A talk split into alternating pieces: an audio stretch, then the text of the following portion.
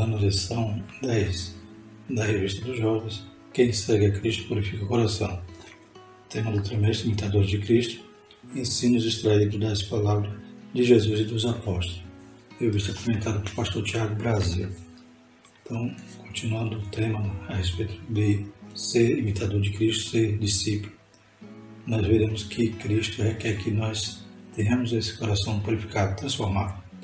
Então, quem segue a Cristo, né, há evidência interna né, dessa transformação, não externa, não de aparência, como veremos aqui na lição.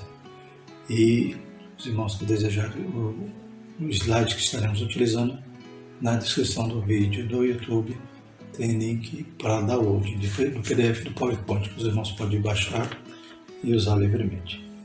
O texto principal diz: De mim todos os estáis cansados e oprimidos, e eu os aliviarei. Mateus 11, 28. Resumo da lição: o cerne do cristianismo e a transformação de vidas, mudança de caráter e comunhão com Jesus. Os objetivos da nossa lição são mostrar o quanto maravilhoso servir a Deus, compreender a relação de Jesus com os fariseus e conscientizar de que devemos cuidar do nosso coração. O texto bíblico se encontra em Mateus 15, 18 a 20. Mas o que sai da boca procede do coração, e isso contamina o homem, porque do coração procede os maus pensamentos, mortes, adultério, prostituição, furto, falso testemunho e blasfêmia. São essas coisas que contaminam o homem, mas com bem sem lavar as mãos, isso não contamina o homem. A introdução diz o seguinte: a sociedade em que vivemos é extremamente fútil, preocupada exclusivamente com as aparências, com a vida exterior. O cristianismo volta-se exatamente para o oposto do projeto falido do mundo. O servir Jesus em primeiro lugar restaura o nosso interior e aproxima-nos da imagem e semelhança do Altíssimo. Restaura a comunhão que foi perdida no Éden mas já está profetizada a restauração de modo pleno na Nova Jerusalém. Glórias a Deus. Então é isso que veremos a respeito de quem segue a Cristo tem essa transformação interior. Como é maravilhoso servir. A condição extenuante de quem tenta viver longe do Pai. Vivemos na sociedade da informação e das novas tecnologias. Entretanto, todo avanço não faz com que a nossa vida se torne mais leve carregamos um fardo extenuante, a bem da verdade. Essa é uma constatação que o pregador já aponta no livro de Eclesiastes. Sem Deus tudo é fugaz, fútil. Eclesiastes 2, 17 e 12, versículo 8. Né? Então, quando a gente lê o livro de Eclesiastes, a gente vai ver que ele experimenta de tudo, né? ele tem várias experiências e né, tem, constrói, cria, né, inventa, usufrui de todos os prazeres vícios, e no final ele constata que tudo debaixo do sol é vaidade. Tudo se repete, tudo né, é sem sentido debaixo do sol, ou seja, na esfera humana, né, se você se dedicar apenas às coisas materiais, às coisas do mundo, é tudo vaidade, é tudo fugaz, é tudo fútil. Então ele faz essa separação. Debaixo do sol é assim. Por quê? Porque acima do sol ele quer dizer o quê? No ponto de vista espiritual, no ponto de vista de Deus. Aí sim tem sentido. Então, debaixo do sol é tudo dessa forma, né? Mas o fim é: teme a Deus que está acima do sol, sirva a Deus, louvado seja o Senhor. Então, quando nós servimos a Deus, aí sim, verdadeiramente podemos provar uma alegria genuína e não a alegria aparente e passageira do mundo. Como diz também aqui no, no texto, é, mesmo com tanta tecnologia, tanta transformação, né, tanta velocidade de mudanças, não tem trazido paz nem alegria aos homens. Só Jesus pode dar essa paz. É por isso que em Mateus 11, 28, o cerne da promessa divina para todo aquele que deseja segui-lo é acesso a uma condição existencial de descanso e paz. Viver não pode ser um fardo, mas sempre um dom, uma bênção divina. Mas, infelizmente, o que testemunhamos é uma geração em que as pessoas experimentam a vida como um sofrimento, uma total perda de sentido ou razão para existir. Então, o convite de Jesus é: vinde a mim, todos aqueles que estão cansados e oprimidos, e eu vos aliviarei. Né? Tomai sobre vós meu jogo, aprendei de mim, sou manso de coração, e encontrareis descanso para vossas almas. Glórias a Deus. Então, em Jesus nós temos esse alívio, esse refrigério. Né? Pedro dizia lá em Atos: arrependei-vos para que possais experimentar né? um tempo de refrigério. Louvado seja o nome Senhor. Então, por quê? Porque o homem está cansado, está sobrecarregado, não do trabalho, não da labuta, mas do pecado, que escraviza, que entristece, que decepciona e que é uma carga que ele não consegue largar sozinho e não encontrar com Jesus. Mais do que nunca é urgente o anúncio do Evangelho. Neste tempo, a proclamação da mensagem de Cristo, que, solidarizando com o sofredor, se apresenta como aquele que nos ajudará a levar nossas dores e angústia. Isaías 53, no verso 4 diz o seguinte: Verdadeiramente Ele tomou sobre si as nossas enfermidades e as nossas dores levou sobre si. E nós o reputamos por aflito, ferido de Deus e oprimido. Bendito é o Senhor. Então, esse Jesus quer trocar todo o fato pela sua graça, né? Demonstrada ali na cruz, que nos comprou através do seu sangue. Aleluia, para um dia podermos ir morar com Ele e termos vida eterna. Né? Como a gente viu aqui, as pessoas estão vivendo crise existencial, não sabem por que está aqui no mundo. E vive deprimida, vive com ansiedade. Mas nós temos um propósito, um plano. Deus nos salvou, aleluia. Deus nos convidou a fazer parte do seu reino, glórias a Deus, a servir de forma abundante. E um dia, aleluia, encontrar com Ele nos ares, quando a trombeta tocar. Bendito é o nome do Senhor. Então nós temos um alvo, temos um propósito, um objetivo. Nós sabemos que existimos. Infelizmente o mundo está nessa crise. Segundo o subtópico, a maravilhosa oferta do Salvador.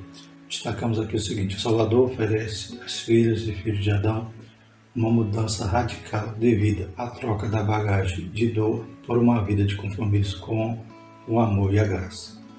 A oferta de Jesus de Nazaré nos aponta para duas verdades centrais do Evangelho. Tudo aquilo que é necessário para a salvação da humanidade foi conquistado no Calvário.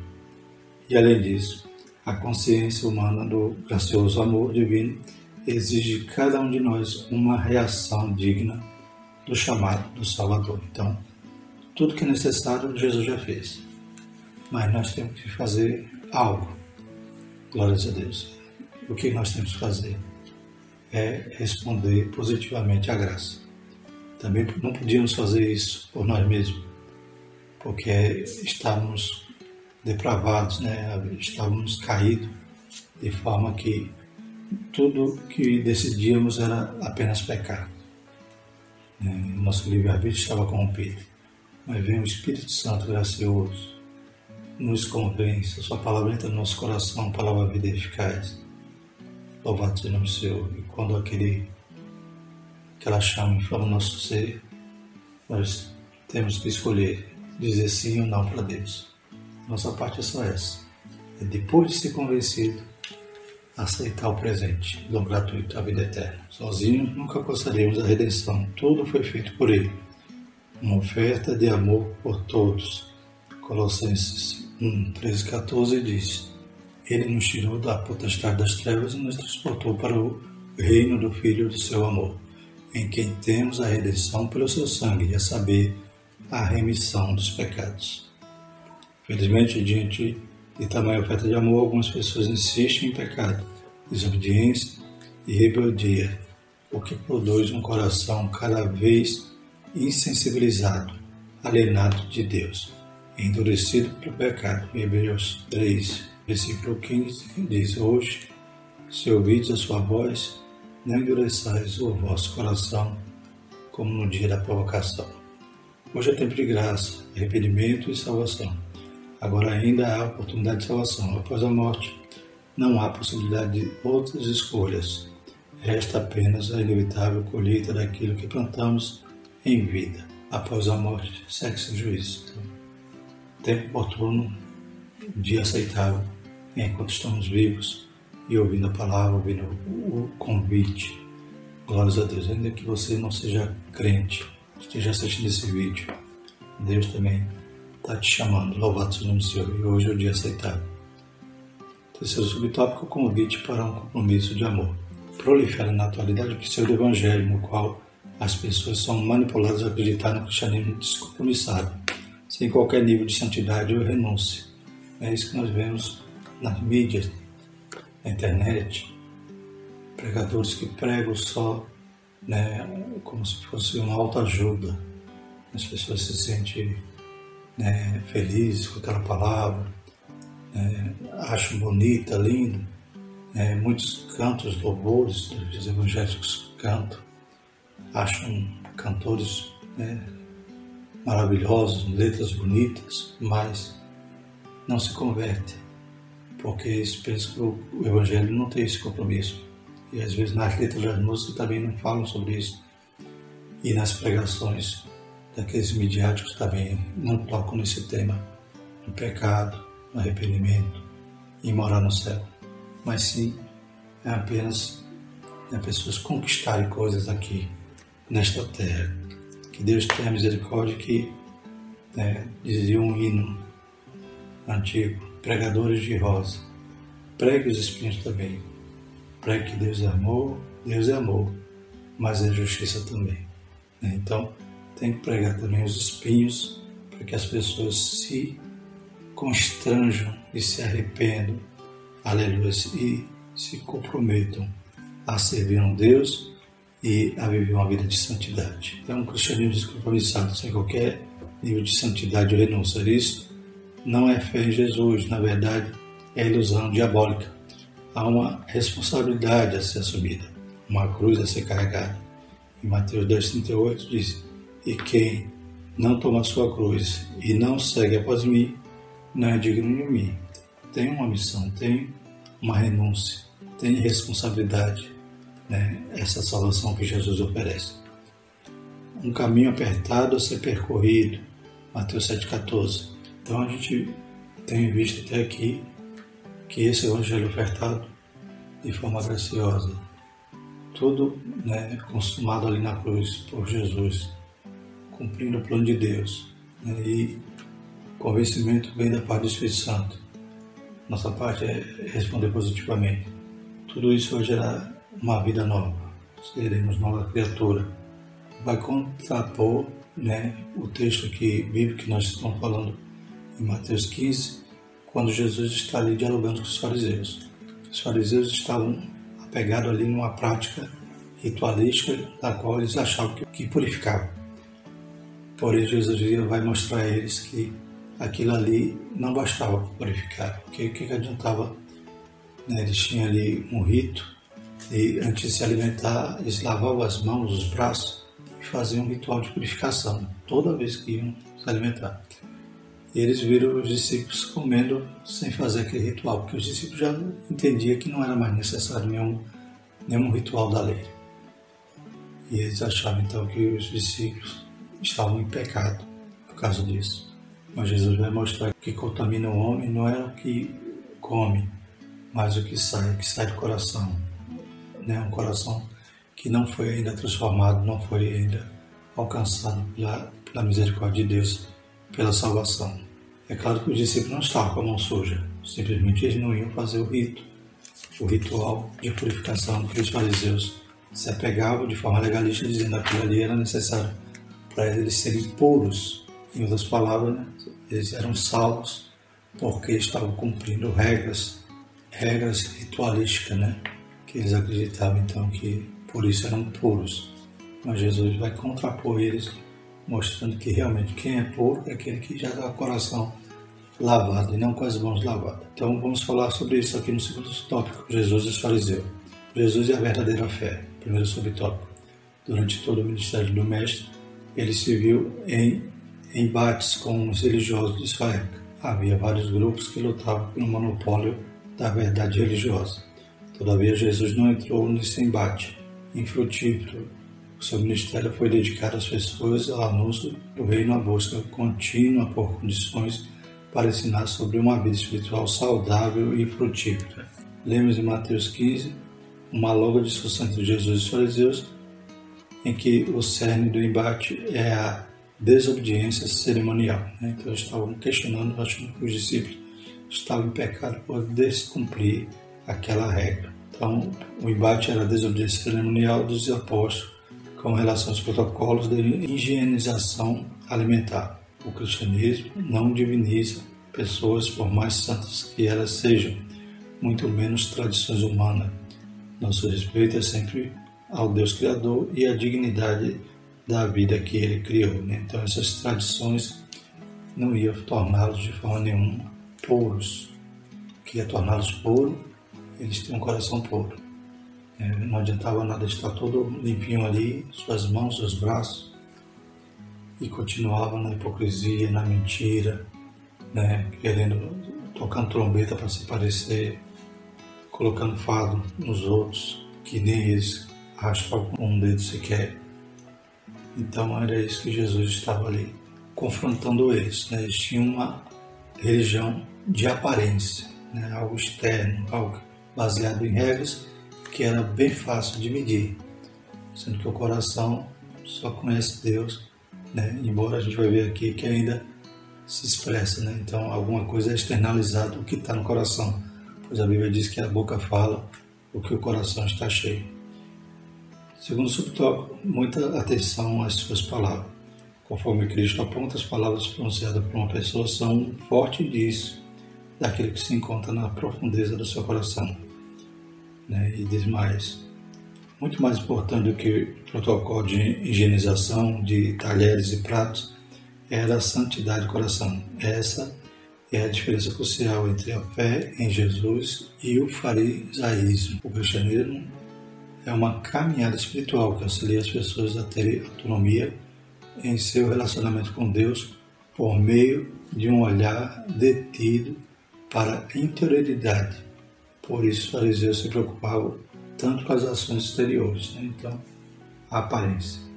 Pois o controle desta é possível, mas a fé em Cristo é um retorno à valorização da interioridade. Né? Então, Deus conhece os corações. Por isso que nós devemos como diz na lição, né? purificar o coração, ter atitudes santas, é, motivações santas, aleluia, ter amor, né? amar os irmãos, amar as almas que estão crescendo, glórias a Deus.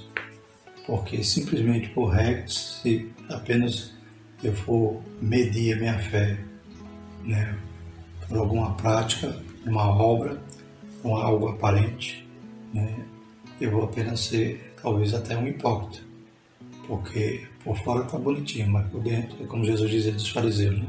chamava eles de ser pouco escaiado, né? não era nem ser pouco com látex, era com cal, é, por fora branquinho, mas aquele branquinho que você passa o dedo sai, mas por dentro também só imundície. Terceiro subtópico, Jesus nunca teve preocupação com os fariseus. Jesus não respeitou os critérios das práticas dos fariseus. E quando seus discípulos perguntaram-lhe se ele estava consciente disso, a resposta do mestre é contundente. Jesus declarou: Toda planta que meu Pai Celestial não plantou será arrancada. Então não adianta a pessoa enganar, né? Engana todo mundo, mas a Deus ninguém engana. Então, se Deus não plantou, vai ser arrancado. Quem tem um compromisso com aquilo que os fariseus fazem, fariseu é. Que nenhum tipo de fariseu venha ter credibilidade nos arraiais do povo de Deus. Então, aqui no subsídio, fala algo sobre a hipocrisia, que a hipocrisia consiste em fingir-se algo que a pessoa não é nem tem intenção de ser. E diz mais, né, que eles adoravam a Deus, mas de forma e com razões erradas. Né? Não eram motivados pelo amor, mas pelo desejo de alcançar lucro, ter a aparência de santos e aumentar o seu prestígio social. Tornamos-nos hipócritas quando, primeiro, damos maior atenção à reputação do que ao caráter. Então, aqui é importante lições, né, irmãos? Segundo, obedecemos cuidadosamente a certas práticas religiosas, mas permitimos que o nosso coração permaneça longe de Deus. E terceiro, enfatizamos em nós as virtudes e no próximo os pecados. Então, aí a gente se torna hipócrita. Né? Em nós a gente só vê coisa boa, agora os outros só defeito. E temos essa preocupação com a aparência ao invés do caráter. e também achamos que uma prática religiosa pode substituir né, o que está no meu interior, no meu coração. É, então, às vezes eu tô, sou ativo na igreja, as pessoas me veem, eu louvo tudo, mas coração ainda não foi transformado, ainda não tive esse encontro com Jesus para que Ele pudesse mudar minha vida, para que Ele pudesse, aleluia, me transportar do lago de lama para regiões celestiais e eu estar aguardando a volta dele com fé e com esperança. E terceiro tópico é cuide do seu coração. É mais fácil ensinar a limpar o copo do que o coração. Os fariseus eram pragmáticos, né? Isto é, estavam preocupados apenas com o resultado imediato e objetivamente mensurado. Então, eles tinham um método, né? eles tinham uma forma, né? como alguém vai dizer, né? como se estivesse alinhando os trilhos do trem, né? então tem que passar por ali. Mas ele só queria, né? então, medir os resultados. Ele só queria então os resultados imediatos e algo que pudesse dizer, não, você fez tanto, então você está perto de Deus. Mas não adianta né, fazer ou se basear em práticas, ter aparência né, de cristão e internamente não ser um cristão. Que Deus nos ajude. Então, também nos dias atuais nós temos os falsos mestres. E como os fariseus, eles concentraram em discutir sobre regras humanas controláveis. Precisam reconhecer que é muito mais fácil criar um conjunto de proibições do que ensinar as pessoas sobre a responsabilidade da liberdade cristã. Ainda hoje existem pessoas que acreditam que a santidade está atrelada a fatores que podem ser mensurados por critérios humanos. Então, qualquer prática, qualquer costume que alguém diga né, que aquilo ali dependa da sua salvação, isso é um legalismo. É, isso também é um farisaísmo. Nós temos nossos costumes, obedecemos, né, porque nós temos que ser fiéis né, a nossa, nossa, nosso voto, nossa confissão de fé aos nossos líderes. Glórias a Deus, mas não é o costume que salva ou leva ao inferno. Né? E o pecado não é talvez infligir alguma coisa né, por algum, alguma situação que você não teve controle. O pecado é a rebeldia, é quando você deseja desobedecer porque você é rebelde. Ninguém manda você.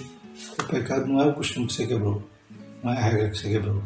É a rebeldia que nasceu no seu interior, no coração. Aquilo que contamina o homem é o que sai e não o que entra, como Jesus disse. Mas também o legalismo é você atrelar os costumes e dizer: se não fizer assim, não se salva. Igual né, tem uma denominação que guarda o sábado. O sábado é uma condição sine qua non para se salvar. Se a pessoa não guarda, ela tem que largar o emprego, tem que. Então isso é legalismo, né? isso é hipocrisia, isso é farisaísmo. Voltemos nossos esforços para ensinar as pessoas os valores do reino, os princípios do céu, a liberdade e responsabilidade que significa ser uma nova criatura. Né? Então, lá em 2 Coríntios 17, se alguém está em Cristo, nova criatura é, né? As coisas velhas passaram, isso tudo se fez novo.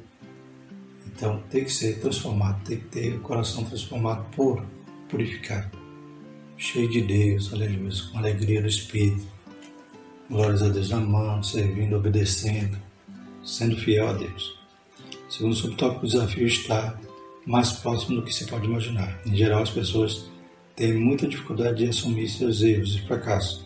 Isso por um motivo simples. Ao fazer isso, elas reconhecem que o problema tem como origem o seu terrível coração, né? Então, do coração que procede todas as coisas más, né?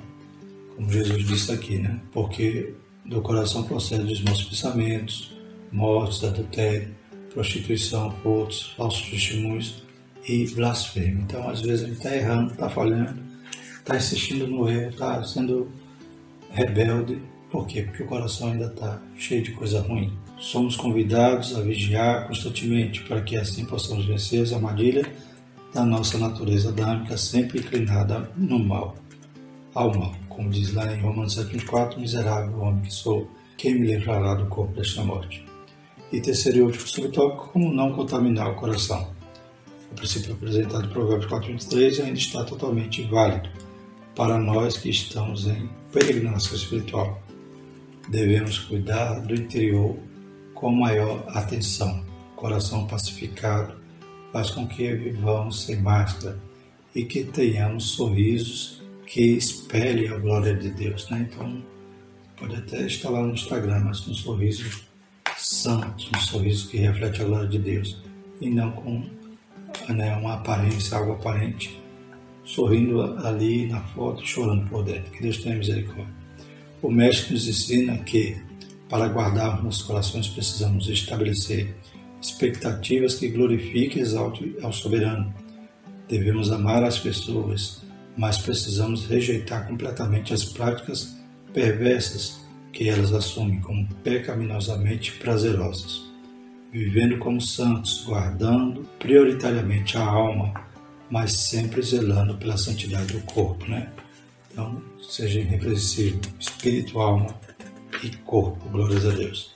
Concluindo, irmãos, enquanto as pessoas se preocupam apenas com as aparências, nunca curarão o coração. O cristianismo é para aqueles que se reconhecem carentes de Deus, incapazes de solucionar sua miserável condição pecaminosa com ações humanas.